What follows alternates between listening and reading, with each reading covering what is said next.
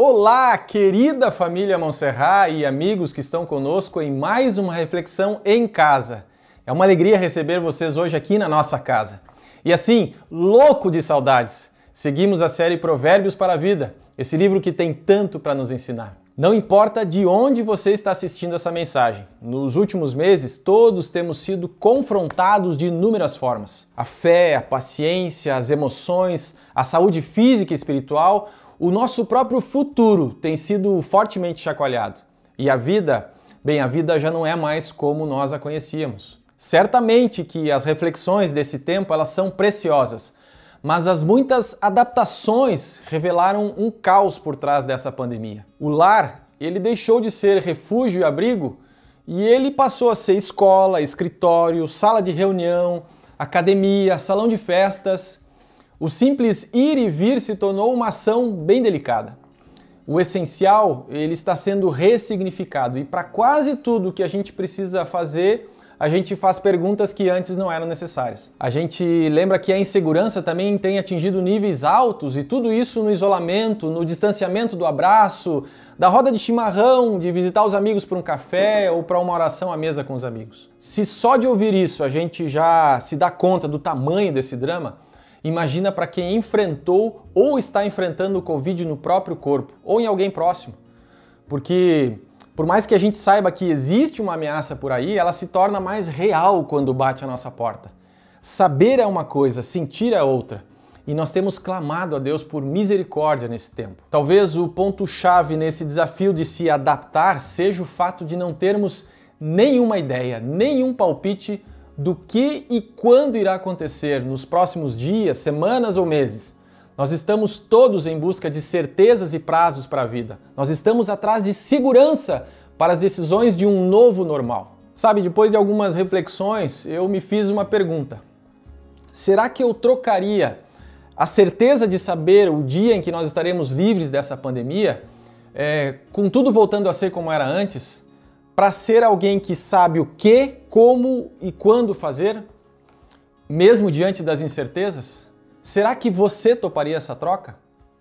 Eu sei, não são escolhas que se contradizem de uma forma direta, porque eu muito bem posso desejar saber que existe uma solução e que tudo vai voltar a ser como era antes, uh, e ao mesmo tempo querer me tornar mais sábio no dia a dia. Porém, o que acontece é que muitos pararam de viver, de crescer, de aprender em função das mudanças impostas por essa pandemia. É, nós poderíamos conversar mais aqui sobre as motivações dessas escolhas, mas vamos dizer que a gente entendeu as novas regras do jogo e que, apesar do esgotamento e do estresse diário nesse tempo, nós estamos comprometidos com a oportunidade de encarar esse novo normal. Vivendo Romanos 12, 1 e 2, uma transformação, uma metamorfose de dentro para fora. Nós queremos entrar para o seleto grupo daqueles que vivem sabiamente um dia de cada vez. Pois bem, uma boa maneira de começar a fazer parte desse grupo é absorver a sabedoria de Provérbios. A síntese da Bíblia de Estudo, NVT, diz que Provérbios é uma bússola que nos ajuda a navegar pelas águas escuras da vida. Além de sabedoria, ele oferece instrução para viver, orientação para alcançar um caráter forte mostra como podemos ser bem-sucedidos em qualquer situação ao permanecermos calmos durante as crises e termos paciência nas dificuldades, sermos gentis ao sofrer provocações e firmes quando confrontados com tentações. E acima de tudo, mostra que a fonte de toda a sabedoria é o relacionamento correto com Deus. Quem então não desejaria ter esta sabedoria, esta bússola da vida à disposição, um espírito e um caráter fortalecidos? Todos desejamos, não é? Mas nem todos buscam esta sabedoria, esta habilidade de viver. Muitos ainda cavam seus próprios poços de conhecimento. A Bíblia os chama de cisternas rachadas. Poços que iludem com a miragem de um oásis no deserto. A verdadeira sabedoria tem no temor e no relacionamento com Deus a sua fonte e origem. A palavra provérbios vem da junção de duas palavras: pro, que significa em lugar de, e verba, que significa palavras. Ou seja, um provérbio é uma frase que é pronunciada em lugar de muitas palavras. Como disse o pastor André ao abrir a série, que os provérbios são pequenas parábolas. Você certamente já usou um provérbio na sua vida, mas creio também que essa série está nos ajudando a identificar vários provérbios que ilustram como nós aplicamos essa sabedoria de Deus. E eu quero destacar aqui alguns textos do recorte dos capítulos 18 a 24 que nos ajudam a perceber o valor daquela troca que nós falamos antes, a certeza do futuro pela sabedoria do momento. E a gente vai fazer isso a partir da ótica da humildade. Logo de cara, no capítulo 18, nós lemos: Quem vive isolado se preocupa apenas consigo e rejeita todo o bom senso. O tolo não se interessa pelo entendimento, só quer saber de expressar suas opiniões. O texto fala da postura dos que olham para o próprio umbigo, que é o padrão da nossa sociedade ista. Peraí, não confunda com insta. Nossa sociedade egoísta, individualista, hedonista e narcisista. Não há espaço para o outro ou para o que está além de mim mesmo, daquilo que não interfere em quem eu sou ou no que eu faço. Infelizmente, é uma postura aceita e camuflada no nosso convívio social. Agora, com esse perfil em mente, veja o contraste que o texto mostra nas posturas e nos seus resultados. Provérbios 18:12 diz: "A arrogância precede a destruição, a humildade precede a honra". Numa outra versão a gente lê: "Primeiro vem o orgulho e depois a queda, mas a humildade é precursora da honra". Quem aparece aqui é o orgulho, que está ligado à arrogância, já que são posturas que não se dispõem a ouvir ninguém e nem aceitam críticas ou mudanças. Vemos também o primeiro contraste, pois Enquanto o orgulho vem antes da queda, a humildade é um passo anterior à honra. Pois o humilde, o humilde ele aprende com os outros e desfruta de honra e sucesso. Vamos ver então um pouco mais do que sabemos sobre o orgulho e a humildade. O orgulho é um sentimento egoísta de admiração pelo próprio mérito, um excesso de amor próprio. É também uma atitude prepotente ou de desprezo com relação aos outros.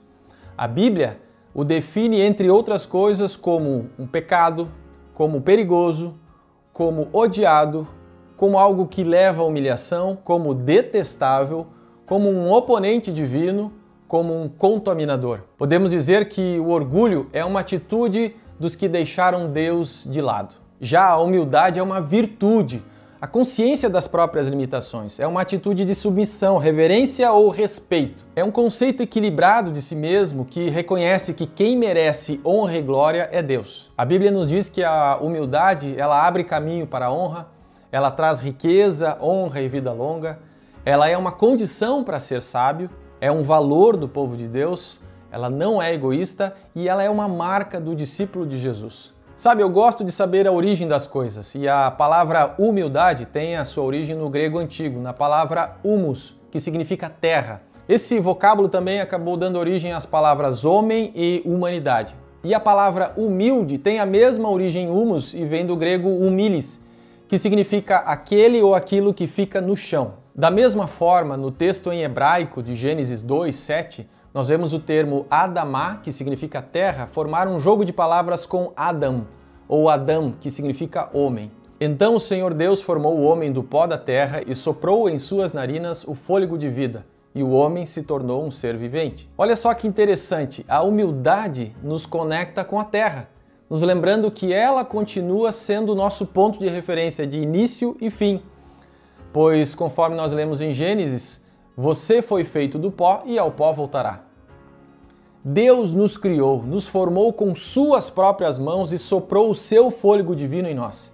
E Ele ama aqueles que Ele mesmo fez do pó e nos recompensa por nos mantermos humildes, conectados à nossa essência. Que especial essas conexões da palavra de Deus. Sua história e verdade estão por toda a Bíblia. E como Provérbios é um livro prático e nós queremos ser sábios todos os dias, vamos cavar e extrair os tesouros que nos ajudarão a ter essa habilidade de viver hoje de uma forma prática. A humildade é uma das características dos discípulos de Jesus e um sinal de sabedoria. Vamos ver que outros contrastes e posturas encontramos em seis versículos sobre a sabedoria que é humilde. O sábio aprende sempre. Provérbios 18:15 diz: Quem tem discernimento está sempre pronto a aprender os seus ouvidos estão abertos para o conhecimento. Ou ainda, o coração inteligente adquire o saber, o ouvido dos sábios procura a ciência.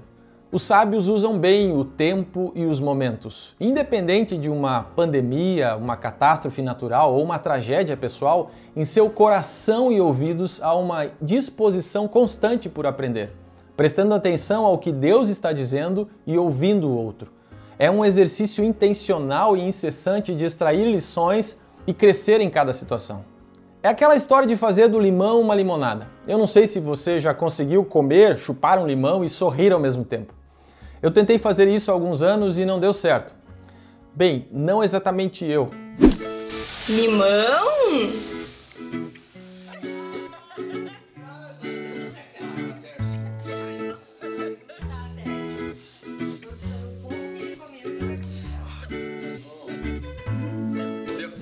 Essa foi uma brincadeira, uma experiência que eu fiz com meu filho Noah quando ele ainda era pequeno. Em seu formato original é muito azedo e o nosso paladar o repele.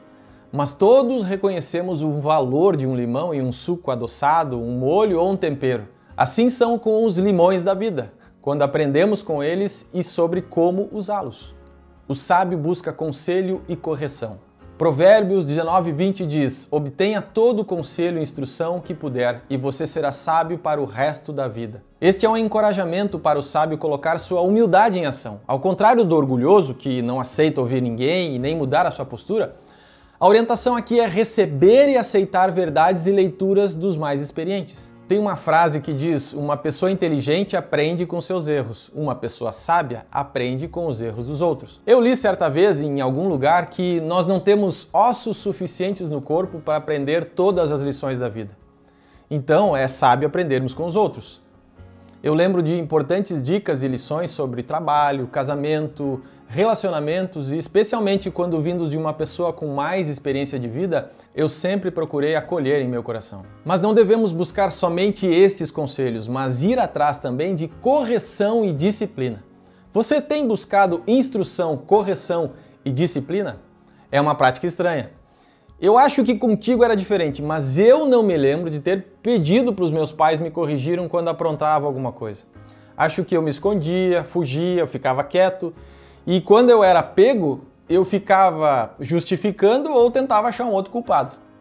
E isso me lembra de uma história de um casal lá no Gênesis, quando, após desobedecerem uma ordem do Criador, eles tratam logo de se esconder. E quando Deus chama eles para o mate do final da tarde, rola uma tentativa de defesa de legislação em causa própria e até a transferência da responsabilidade.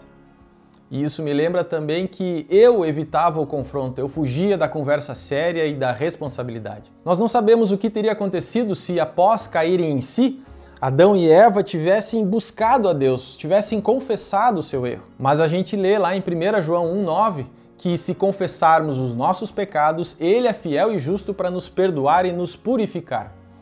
E sabe, foi assim que Deus começou a minha restauração de vida e propósito, ficando para a conversa séria e assumindo a responsabilidade.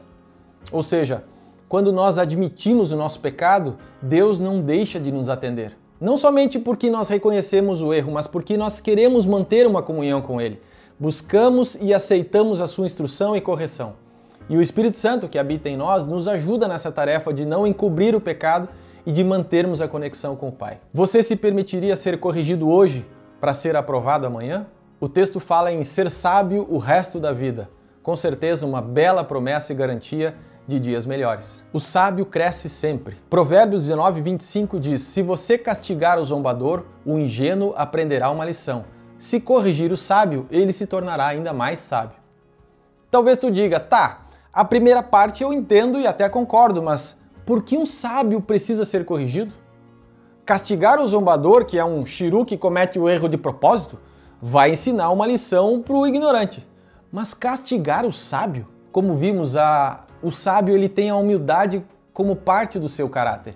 E ao contrário do orgulhoso, ele reconhece as suas fraquezas e enxerga as próprias falhas. Um sábio não é um super-homem ou mulher que se esconde atrás dos seus poderes. Antes, é alguém que, no processo de se tornar um sábio, ele decide se olhar no espelho e dar nome aos seus defeitos de caráter, às suas fragilidades e de uma forma transparente e corajosa, ele decide crescer nestas em todas as áreas em que for disciplinado e discipulado. A resposta então do sábio diante da correção é o aprendizado e o crescimento.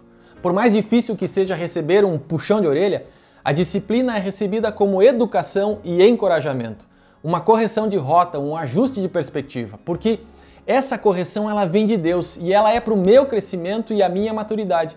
E se for assim, vai resultar em glória para Ele. Pensa agora numa comparação estranha: a reação da concha e da massa de pão. A concha, ao perceber a proximidade de alguém, ela se fecha por completo. Ela evita qualquer contato com o seu precioso conteúdo interior. A massa de pão, ao contrário, ela está pronta para ser aberta, fechada, apertada, e então, depois de suportar muito calor, ela vai apresentar a sua melhor versão. Quando você conhece o seu propósito de vida, você não foge dos processos, ainda que eles sejam dolorosos, porque você sabe que eles vão te fazer crescer para abençoar a muitos. O sábio não ignora o óbvio. Os Provérbios 20, 12 diz: Ouvidos para ouvir e olhos para ver, ambos são dádivas do Senhor. Tu sabe que o óbvio sempre precisa ser dito, sabe? Bem, isso trata de comunicação clara e transparente, evitando pressuposições e devaneios. Ouvidos para ouvir e olhos para ver. Isso é bem óbvio. Mas quantas vezes nós negamos a esses órgãos a sua função original? Jesus disse em Marcos 4:9: Quem tem ouvidos para ouvir, ouça com atenção. A função do ouvido é receber e codificar ondas sonoras que são enviadas para o nosso cérebro. São órgãos muito sensíveis que, além de permitirem o sentido da audição, também são responsáveis pelo equilíbrio do nosso corpo. Mesmo tão complexos e delicados, muitas vezes nós permitimos que eles fiquem expostos a ruídos desagradáveis ou até ao silêncio desnecessário. Jesus disse também que quem pertence a Deus ouve as palavras de Deus. O que, que tem passado pelos teus ouvidos? Você tem dado ouvidos àquilo que pode te fazer mais sábio? Agora, a visão é um sentido responsável pela maioria dos nossos estímulos que vão movimentar o nosso corpo. Os olhos são órgãos extremamente sensíveis e detectam contraste de claro, escuro, além das cores. Mas tu sabia que aquilo que nós enxergamos pode ser uma ilusão? é porque aquilo que eu vejo é a soma do que o meu olho capta com aquilo que o meu cérebro aprendeu sobre o que eu estou vendo.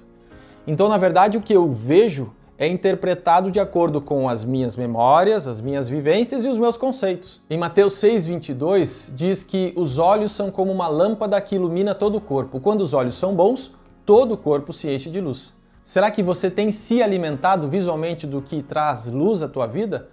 ou você tem focado em ilusões de ótica? Quanto mais cedo percebemos os sentidos e ensinamentos como dádivas do Senhor, maior a chance de usá-los com sabedoria e responsabilidade. O sábio identifica o pecado. Provérbios 21:4 diz: Olhos arrogantes, coração orgulhoso e atos perversos. Tudo isso é pecado. Nós já sabemos que a palavra tudo no original significa tudo.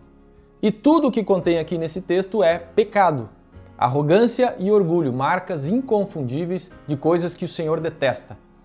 E o texto nos faz considerar duas possíveis reações a ele: a justificação ou o acolhimento a esse alerta. Olhos arrogantes são altivos, são julgadores, são egoístas e, assim como uma correção em sua função primária, precisam de um ajuste para voltar a enxergar corretamente. Por vezes, uma sobreposição de lentes, como um óculos, pode, pode resolver. Outras vezes, uma cirurgia será necessária. O importante é que seja detectado e corrigido o quanto antes, sob a pena de perder a capacidade da sua função, que é enxergar.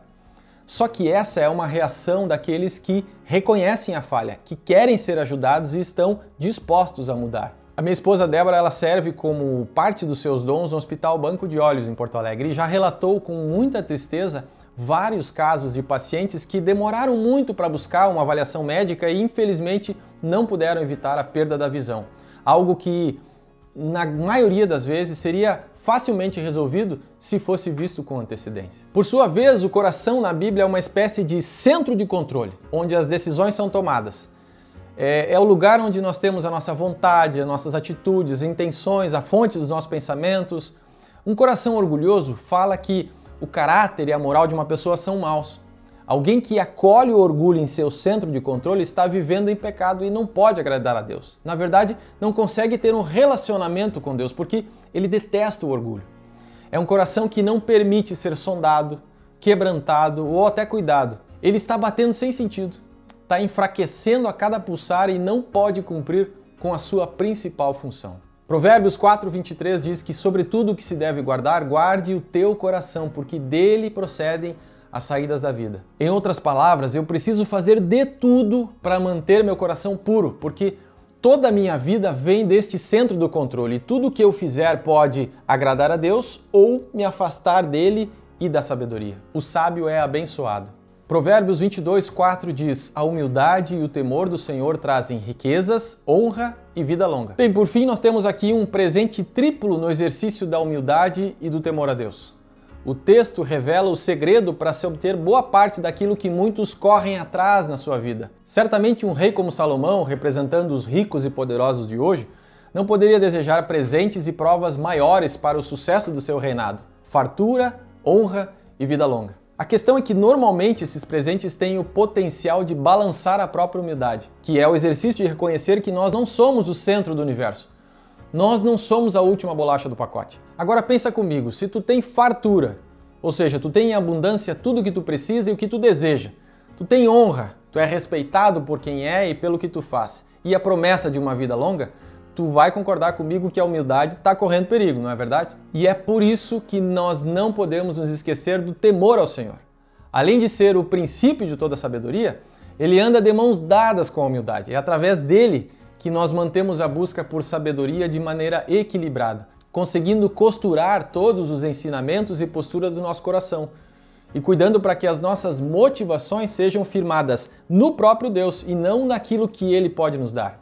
Espero que a partir dessa reflexão tu te sintas encorajado a trocar a certeza do futuro e o desejo de ter tudo de volta como tu gostaria pela sabedoria do momento, de saber o que, como e quando fazer a partir da ótica da humildade. Bem, mas como eu posso ter uma sabedoria humilde? Primeiro, reconheça que o orgulho é um problema e peça ajuda para combatê-lo. Segundo lugar, veja os outros como iguais, não como inferiores. Todos somos pecadores e precisamos da graça de Deus. Terceiro, Pense nos outros quando for fazer algo e se pergunte: será que isso vai prejudicar alguém? Quarto lugar, obedeça a Deus e peça perdão, mesmo quando isso parecer injusto aos teus olhos. E em quinto e último lugar, conheça Jesus e imite o seu exemplo. Em Mateus 11, 29, nós lemos: Tomem sobre vocês o meu jugo e aprendam de mim, pois sou manso e humilde de coração. Jesus foi humilde quando deixou a sua glória para se tornar um membro de uma família pobre, nascido num estábulo.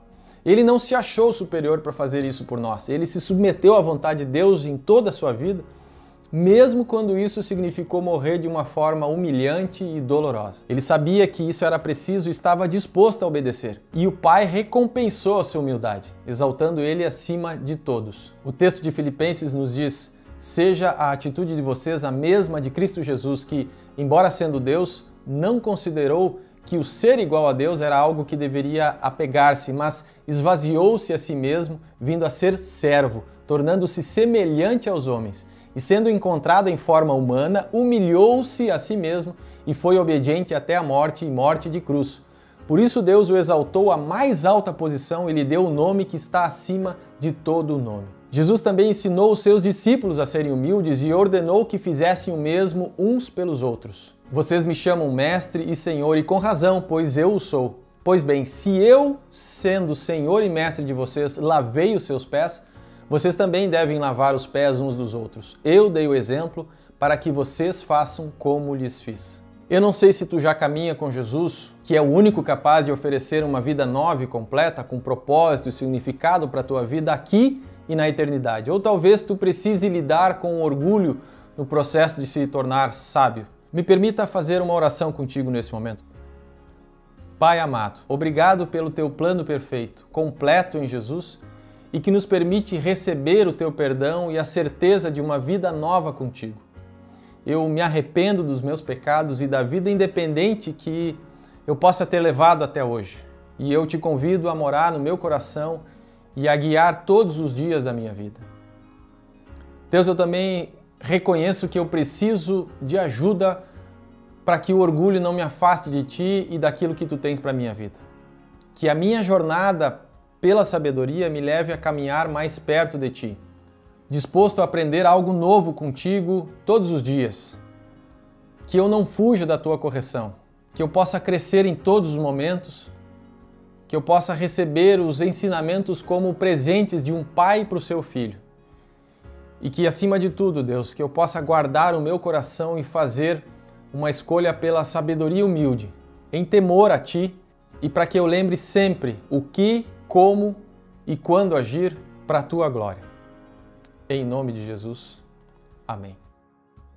Que a sabedoria de Provérbios, assim como uma bússola, te fortaleça no relacionamento com Deus, para que tu continues compartilhando amor, fé e esperança. Deus te abençoe.